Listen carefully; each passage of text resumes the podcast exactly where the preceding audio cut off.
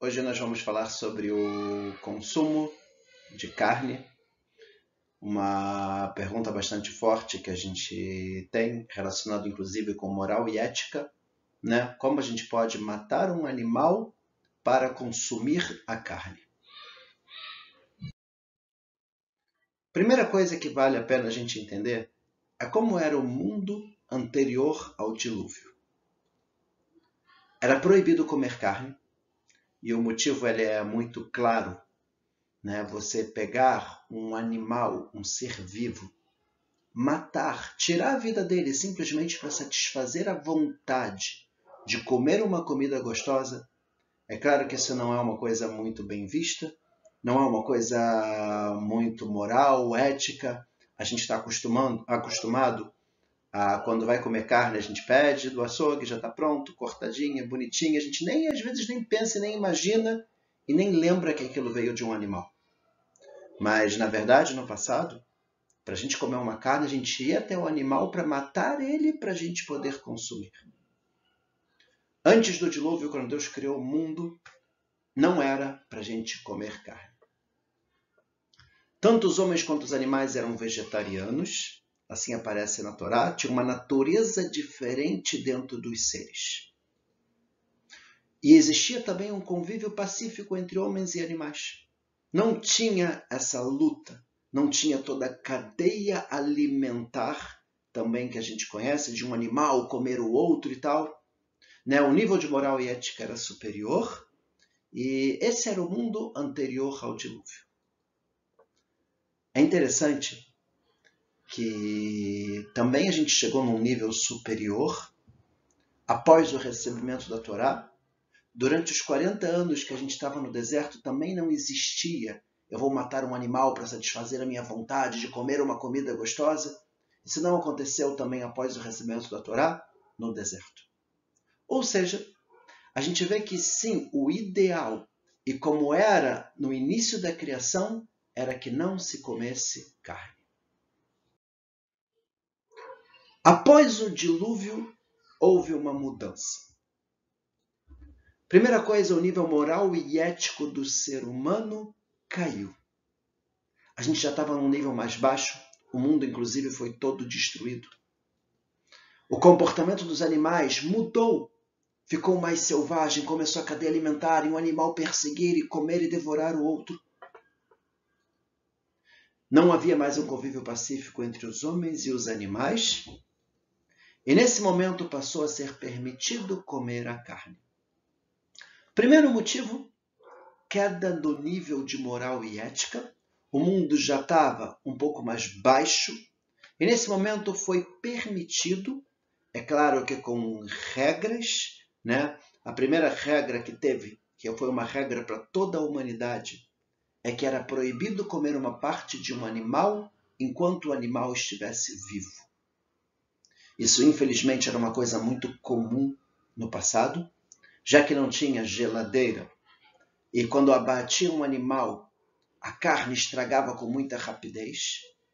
Então, muitas vezes cortavam uma parte. Às vezes cortavam até mesmo um membro do animal e cauterizavam ou amarravam, estancavam o sangue para que o animal não morresse e a carne se manter para poder comer mais uma parte no dia seguinte. Quando Deus permitiu de comer a carne, porque o nosso nível já estava um nível mais baixo, ele colocou pelo menos uma regra básica para não causar um sofrimento ao animal. Não comer uma parte de um animal enquanto ele estivesse vivo. O Sefer Karim ele traz mais um item importante. Ele fala que o homem ele tem que entender que ele é superior ao animal e não agir como o animal. Esse convívio onde a pessoa acha que o animal e o ser humano são 100% iguais. E a gente poder achar que talvez a gente pode agir como um animal, isso pode ser complicado. A gente não fala que o homem é um animal racional. Animal é o ser que age com instinto, que faz o que quer. E o homem, ele tem um racional por cima para controlar as vontades. Se a gente se comparar ao animal, isso pode ser uma coisa bastante complicado. O Rav Hirsch, ele fala que após o dilúvio houve uma mudança em toda a natureza, tanto no homem quanto em todo o planeta, o que fez com que fosse permitido comer a carne. É interessante que já não era mais possível adquirir todos os nutrientes a partir dos vegetais, foi necessário permitir o consumo da carne. Ou seja, caímos de nível espiritual. Agora, para o ser humano, é necessário que tenha, assim, é, a alimentação à base da carne. Tem que tomar cuidado e entender que o homem está num nível, sim, superior, a gente não deve se comparar aos animais. E agora tem uma necessidade, inclusive, para a saúde do ser humano. B12. É possível conseguir todos os nutrientes dos vegetais, com exceção da vitamina B12. Ela é produzida por bactérias no intestino dos animais. De lá vai para a corrente sanguínea e para a sua carne. Deficiência de vitamina B12 pode causar cansaço, prejuízos na memória, depressão, anemia. Em casos mais graves, pode acontecer também a psicose ou danos neurológicos irreversíveis. Os cientistas conseguiram sintetizá-la em laboratório pela primeira vez em 1973. Ou seja, até este ano era impossível se abster de produtos de origem animal sem prejudicar a saúde. Ok, então a gente está vendo que o ideal pela Torá, por enquanto, é que não tivesse que consumir o animal. Assim era antes do dilúvio, quando Deus criou o mundo, Assim foi por um tempo posterior ao recebimento da Torá. Toda a necessidade de comer carne é pelo nível baixo que o ser humano atingiu após o dilúvio, né? E mais um ponto para a gente entender que nós não somos como um animal. Somos seres, de certa forma, superiores e a gente não iguala o ser humano ao animal. Hoje em dia, que dá para sintetizar e a gente conseguiria vitamina B12, não teria necessidade da gente comer a carne. E vamos começar a estudar e ver se vale a pena, se é bom que a gente sim deixe de comer a carne. Seres humanos. Urav Kuk, ele fala que após o dilúvio, o principal objetivo nessa fase é trabalhar a base moral perante outros seres humanos.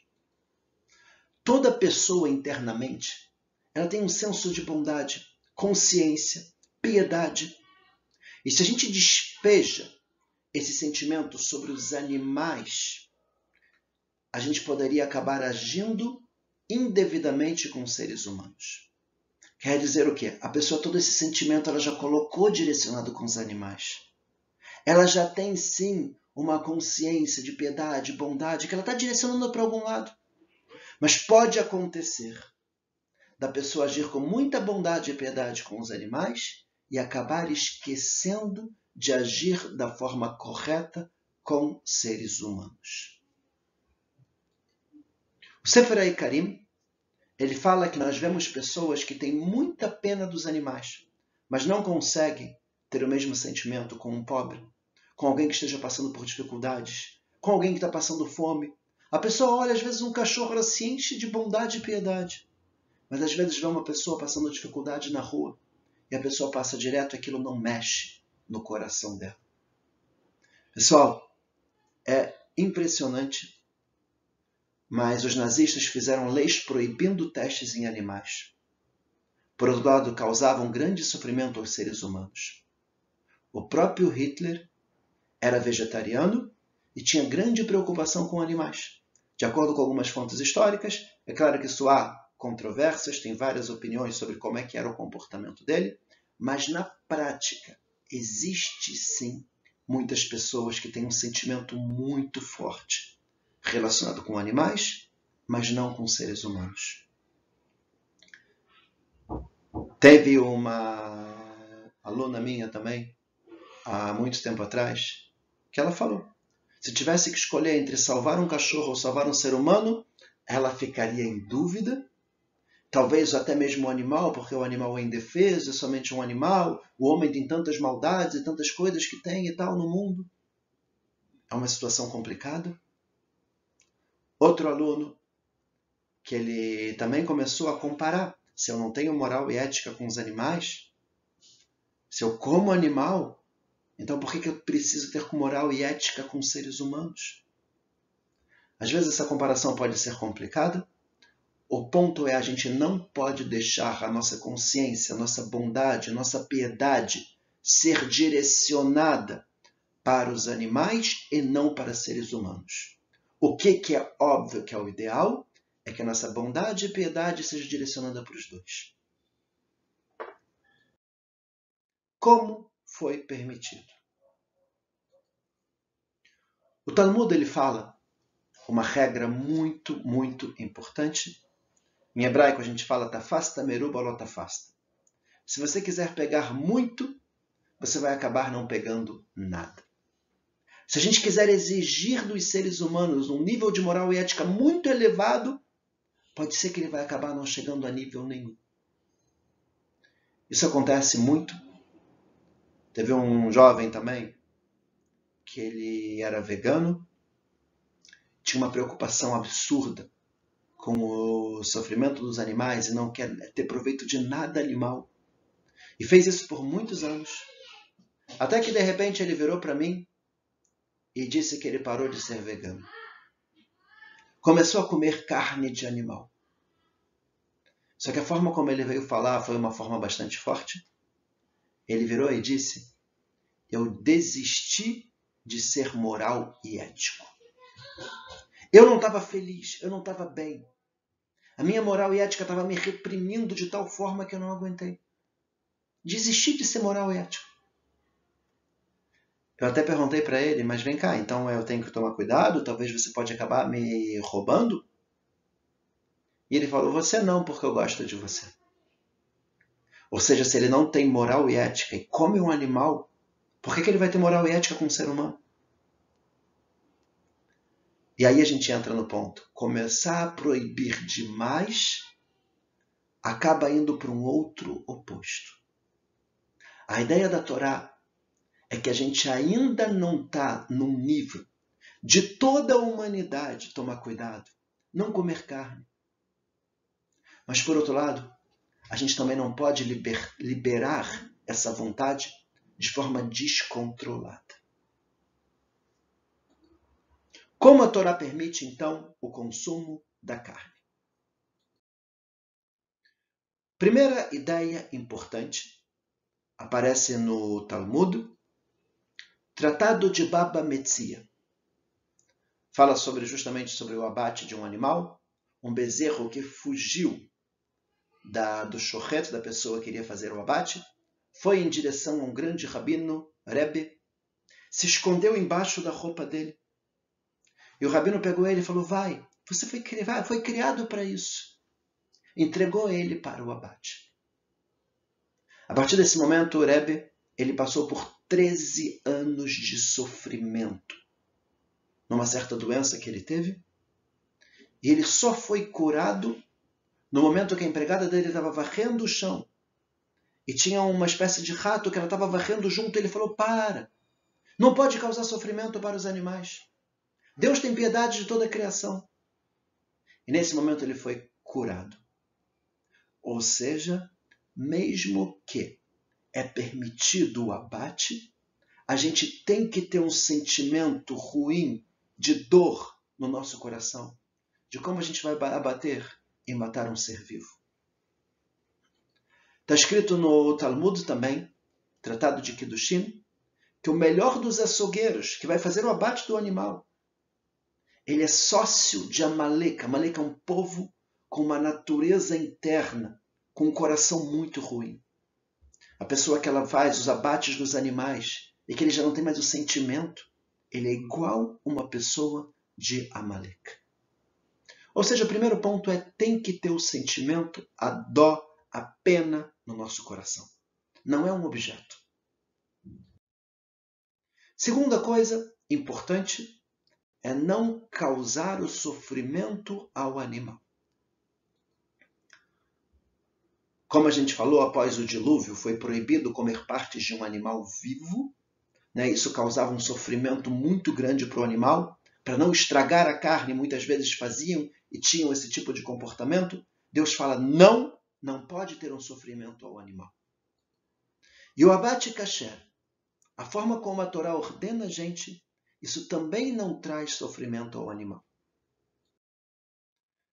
Teve um estudo, Dr. Levinger, no ano 1961, é um estudo bem interessante. Ele constatou que animais como cachorros e cavalos fogem do abatedor, se negam a entrar, ao passo que animais ruminantes, como por exemplo um bezerro ou um carneiro, isso não acontece. Oito carneiros e bezerros entraram na sala de abate, não demonstraram medo algum e nem tentaram fugir, apesar da porta estar aberta. Né, eles estavam lá, vendo outros animais serem abatidos, mas não demonstraram medo. Existem estes animais, eles não costumam ruminar quando estão estressados ou com medo. E um sinal de que não se estressaram no caminho para o abate é o fato deles deitarem e ruminarem mesmo estando na sala do abate. Um boi tentou até mesmo acasalar com uma vaca já abatida. Ele não conseguiu captar, entender o que estava acontecendo. Ver uma faca também não amedronta esses animais, pois os ruminantes não entendem do que se trata. Uma delas até mesmo lambeu o sangue da faca usada num outro abate. Vale lembrar que, pela lei judaica, é proibido um animal ser abatido na frente de outro animal. Mas, de qualquer forma, é, mesmo se fosse na frente, de acordo com esse estudo do Dr. Levinger, isso não causa um susto ou algum medo excessivo ao animal, né? Parece que eles não conseguem entender ou captar o que, que está acontecendo exatamente. Veterinário também, Dr. Norberto Netanya Klein. O que, que ele fala? Ele fala que o corte é tão rápido que não dá tempo do cérebro perceber. Né? Quando a gente se corta muito rapidamente, a gente não consegue sentir dor. Não dá tempo de chegar ao cérebro o sentimento da dor, e quando chega, o animal já está inconsciente. Quando há uma diminuição brusca de sangue chegando ao cérebro, o animal não sente dor, pois perde a consciência em no máximo dois segundos. Ou seja, no abate kasher não teria o sofrimento. O animal no caminho ele não entendeu ainda o que está acontecendo com ele. Quando tem o corte, é muito rápido, não dá tempo de chegar ao sentimento de dor no cérebro, e logo em seguida ele já perdeu a consciência. A maior crítica que a gente tem, e que isso não está ligado diretamente ao abate kasher, é como tratam os animais antes de chegar no momento do abate. Onde que o animal está vivendo, o que, que ele está comendo, como é que está a vida dele. Esse é o maior problema que a gente tem. Quando chega no abate é muito rápido e sem dor. Mas a forma como tratam os animais, isso pode ser sim bastante complicado. O animal se mexe após o abate, simplesmente como um reflexo, igual ao rabo de uma lagartixa. E a artéria vertebral? Essa pergunta é uma pergunta muito forte, porque a gente poderia dizer que o animal ele sim tem sofrimento no momento do abate. Por quê?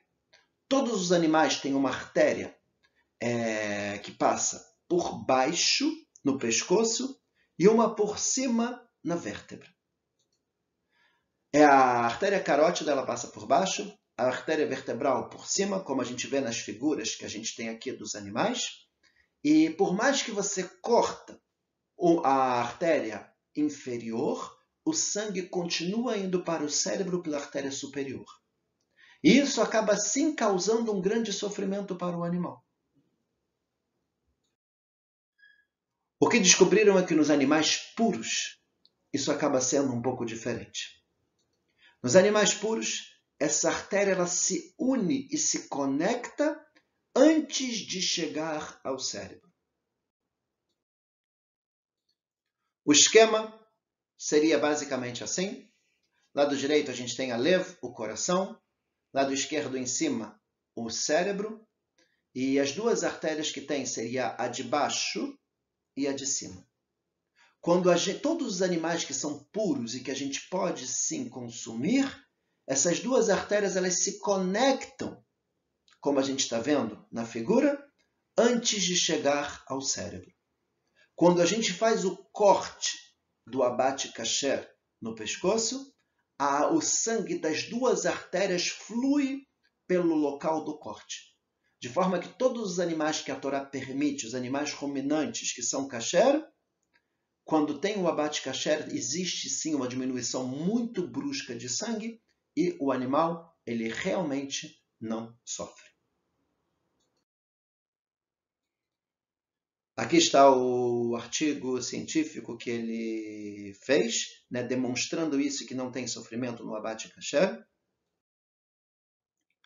E a gente tem o segundo ponto que ele é muito importante. Além do animal não sofrer, a gente precisa também limitar o consumo da carne. Para não ser uma coisa muito agressiva de comer carne o tempo todo e sair matando todos os animais.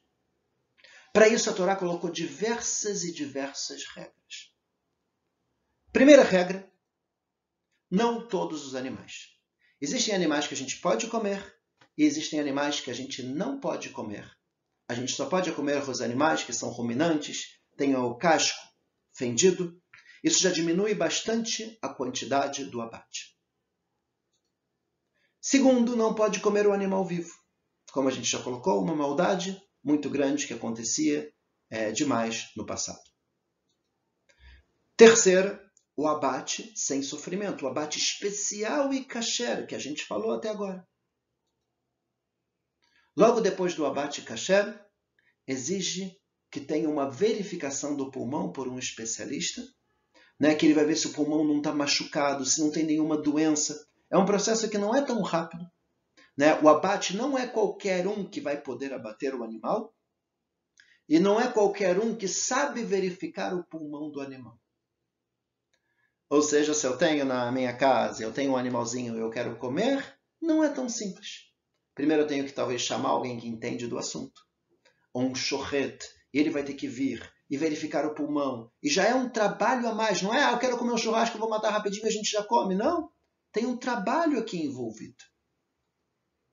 A gente não pode comer o sangue. A gente tem que deixar a carne de molho. Tem que salgar a carne. Tirar o sal.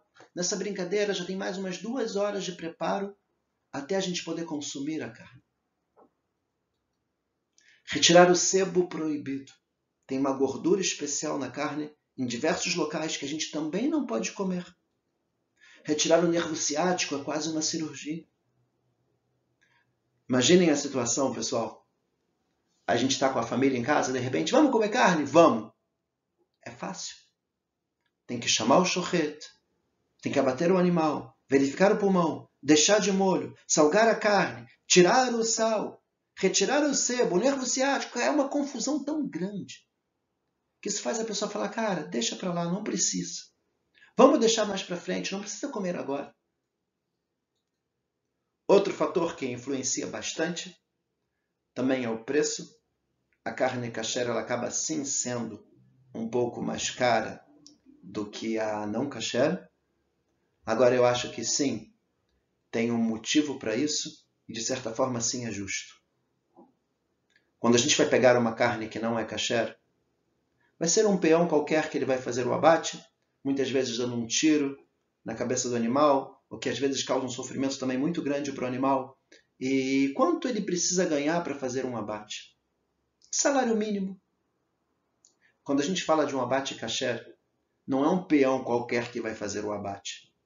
É uma pessoa que vem muitas vezes de Israel. Deixa a família em Israel, fica uns três, quatro meses longe da família, no interior num local onde só tem boi, onde o dia inteiro é fazer abate, é muito difícil. E não é com qualquer preço, e nem é justo que se pague um valor qualquer para a pessoa estar disposta a abandonar a família e vir para o Brasil. E não é só ele, Brasil, América Latina ou outros lugares. Mas não é só ele.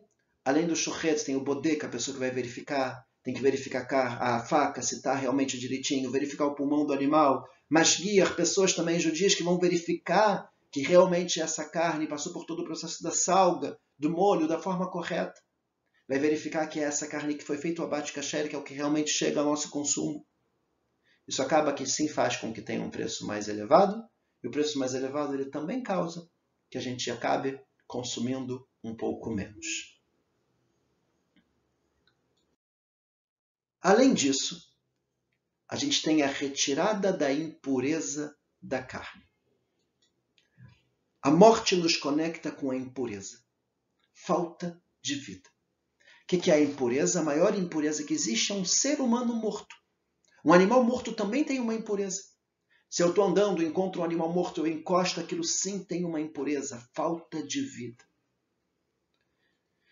E como a gente pode comer a carne de um animal morto? É uma impureza muito forte que a gente vai colocar dentro da gente. E aqui entra uma ideia interessante. Quanto mais evoluído for um animal, maior a quantidade de mitzvot relacionadas a seu abate para retirar tal impureza.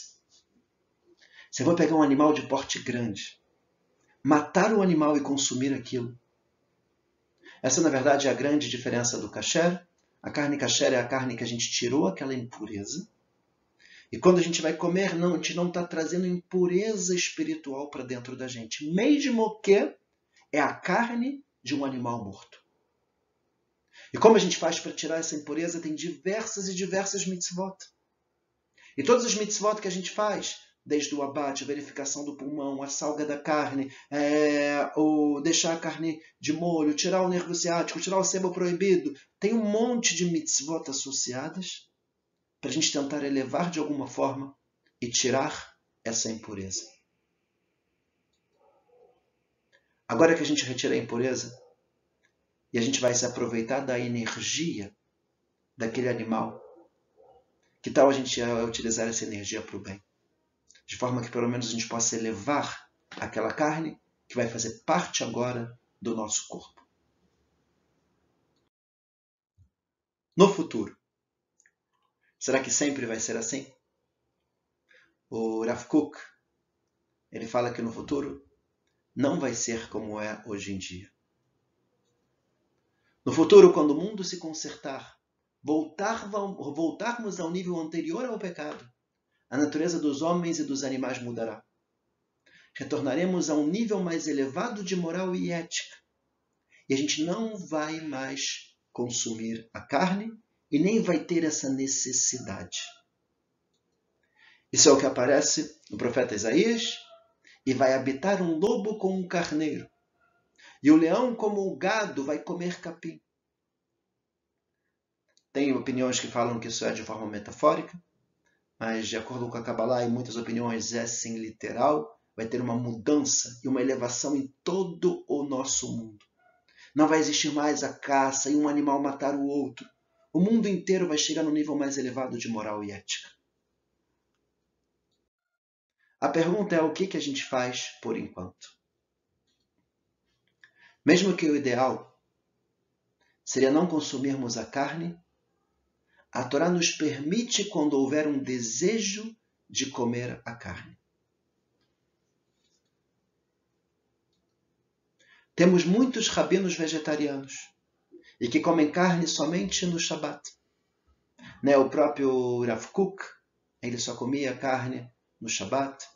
O Rav Shmuel Elial também ele é vegetariano.